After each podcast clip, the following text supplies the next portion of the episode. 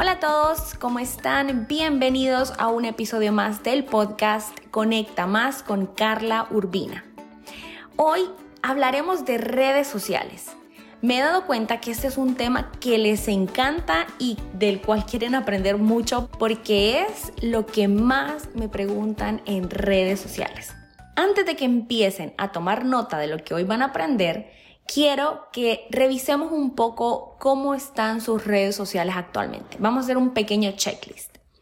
Primero, quiero que revisemos su foto de perfil. Cuéntenme, ¿es demasiado pequeña? Recuerden que el 70 o diría yo tal vez un 80% de los visitantes de nuestras redes sociales lo hacen desde un dispositivo móvil. Así que tienen que asegurarse que su fotografía no se vea demasiado pequeña o que no salgan con más personas de manera que sea muy difícil identificar quiénes son ustedes. Otra idea también puede ser su logo adaptado al tamaño de esa miniatura. Así que revisen bien si esa foto de perfil los identifica correctamente a ustedes. El segundo punto a revisar sería la biografía. Este espacio es donde ustedes deben de decirles a sus clientes o a las personas que visiten su perfil quiénes son, qué es lo que hacen, qué productos o qué servicios ofrecen y dónde pueden entregar o dónde pueden ofrecer sus productos o servicios. Aprovechen este espacio para vender. Traten de evitar frases o llenar este espacio de emojis porque eso no les dirá a, a esos visitantes quiénes son o qué es lo que hacen. Y por último, revisen si tienen sus cuentas públicas y con perfiles de empresa. Ahora sí, vamos a hablar de cuáles son los pasos para generar contenido de valor y que tus redes sociales te ayuden a vender. Lo primero que deben hacer es conocer a su cliente ideal. Y yo sé que hago demasiado énfasis en esto, pero créanme que es el primer paso es lo más importante que ustedes tienen que hacer para que todas sus estrategias y todos los esfuerzos que ustedes hagan realmente tengan resultados. Les voy a poner un ejemplo claro. Eh, y lo voy a hacer con un producto que recién acabo de comprar, que es una pizarra acrílica, para poder eh, anotar mis pendientes y utilizarlo también como calendario para escribir las fechas más importantes y qué es lo que debo de hacer y tener ahí todos mis recordatorios. No es lo mismo vender ese tipo de pizarra acrílica a una mamá que tiene un empleo o a una mamá que está en casa o incluso a futuras mamás, a mujeres que están embarazadas. Y le a poner un ejemplo rápido para que ustedes noten la diferencia y lo importante que es conocer a quién le están vendiendo ustedes. A la mamá empleada, por ejemplo, yo pondría una fotografía de la pizarra y en el copy yo colocaría Sé lo difícil que puede ser tener dos trabajos, el de 8 a 5 y el de nuestra casa. Puede ser difícil, pero con planificación y organización todo puede mejorar. Luego, si mi target principal son mamás que están en casa, yo igual utilizaría la fotografía del producto y en el copy yo colocaría lo siguiente. Cuidar de nuestros pequeños en casa puede ser cansado, pero con planificación y organización todo puede ser más fácil de llevar y así poder tener más tiempo libre para disfrutar de lo que más te guste. Y por último, si mi target principal fueran futuras mamás, mujeres que están embarazadas, yo escribiría lo siguiente. Te han dicho que pronto tu vida va a cambiar y todo será un caos. Pero si empiezas desde ya a planificarte y organizarte, todo fluirá mejor y estarás preparada para la llegada de tu bebé ven la diferencia y la importancia de conocer a nuestro cliente ideal y de saber exactamente a quién le estamos vendiendo. Una forma también de saber quién es nuestra audiencia es revisar las métricas. Ahí podemos definir si nos siguen más mujeres, nos siguen más hombres y ver en qué rango de edad se encuentran, incluso ver en qué ciudades están ubicados. Es importante que conozcamos todas estas métricas y sepamos realmente quién es nuestro cliente ideal y de esta manera obviamente ir dirigiendo todo nuestro contenido.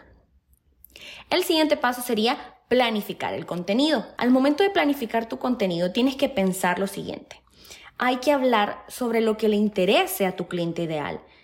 De manera que esta persona al leerlo sienta como que le están hablando a él directamente.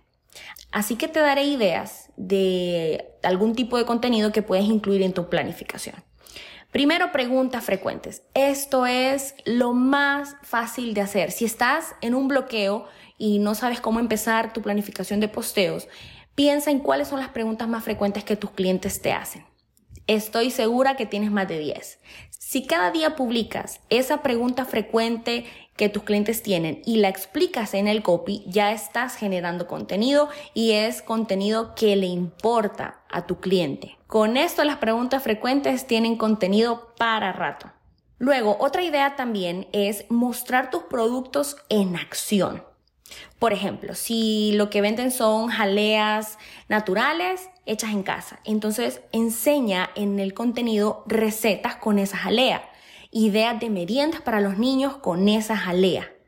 O por ejemplo, si lo que vende son joyas, entonces eh, puedes mostrar o enseña cómo combinar, no sé, un collar con diferentes camisas.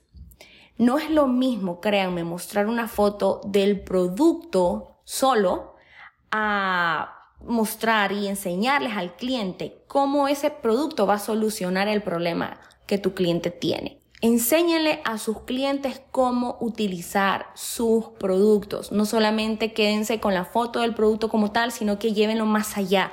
Hagan que el cliente se imagine ya con ese producto en su casa. En, en el caso de los servicios, por ejemplo, si hablamos de servicios contables, pueden contar una historia de cómo un cliente logró tener mayor control de sus gastos al momento de contratar los servicios contables y cómo empezó a tomar mejores decisiones en el negocio. Eso es contenido fácil, contenido que a tu cliente le ayuda y que por otro lado también te va a ayudar a las ventas porque le estás enseñando cómo tu servicio le va a solucionar un problema. El siguiente punto es utilizar fotografías de calidad. Esto es importante porque recuerden que todo vende. Así como un buen copy vende, así como tener una buena biografía vende, tener imágenes de calidad también vende. Pueden utilizar herramientas gratuitas, por ejemplo, yo utilizo mucho Canva. Ah, tiene su opción, su versión gratuita y te ofrece muchas plantillas para posteos, para historias, para video, incluso para presentaciones, en donde con fotografías que ellos tienen de stock podés empezar a generar contenido sin ningún problema. En el caso que te toque tomar eh, la fotografía de tu producto, no sé, ya sea con tu celular o que seas un blogger y entonces se tomen fotografías con su celular, les recomiendo que utilicen Lightroom móvil. Es otra aplicación que es para el celular, es totalmente gratuita y pueden ahí editar sus fotografías para darle un toque profesional o también pueden utilizar presets que son ajustes preestablecidos y lo que esto les ayuda es a tener un feed mucho más homogéneo con las mismas tonalidades de colores. No sé si ustedes han visto, eso se da mucho como en los bloggers o en los influencers que tienen esos perfiles súper bonitos con todas las imágenes eh, con las mismas tonalidades y eso da una uniformidad al feed. Entonces, esto lo hacen con presets si ustedes quieren tener presets, yo les recomiendo que vayan a mi página web, carlourbina.com. Yo tengo disponible una colección de cuatro presets eh, que pueden ayudarles a esto, a crear una uniformidad en su feed y que también sus fotos tengan un toque profesional.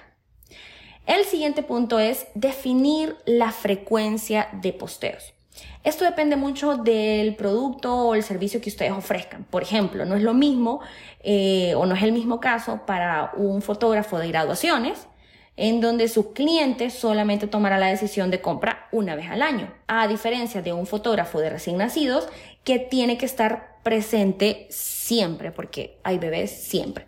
Así que definir la frecuencia de posteos va a, va a depender, como les decía, del producto o servicio que ustedes ofrezcan. También tienen que publicar contenido de valor. Esto es algo que yo he aprendido a lo largo de los años, solamente publicar contenido que vaya a generar un valor en mi cliente y que por consecuencia vaya a generarme ventas. No publiquemos por publicar. Porque cuando publicamos por publicar, perdemos el tiempo, perdemos visibilidad y a la larga pues eso nos afecta en nuestras métricas.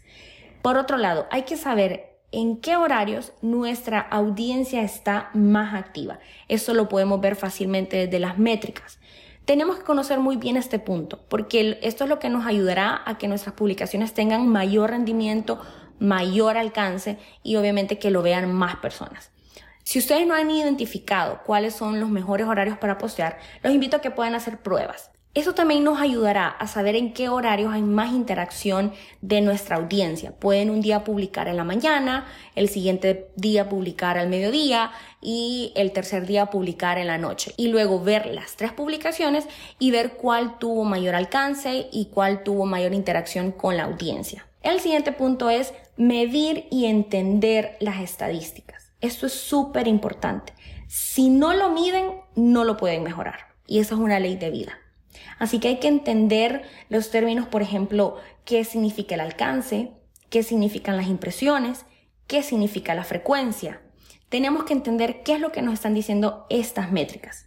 Al entenderlo nos ayudará a saber qué tipo de contenido es de mayor valor para nuestra comunidad y así poder replicar más de este contenido.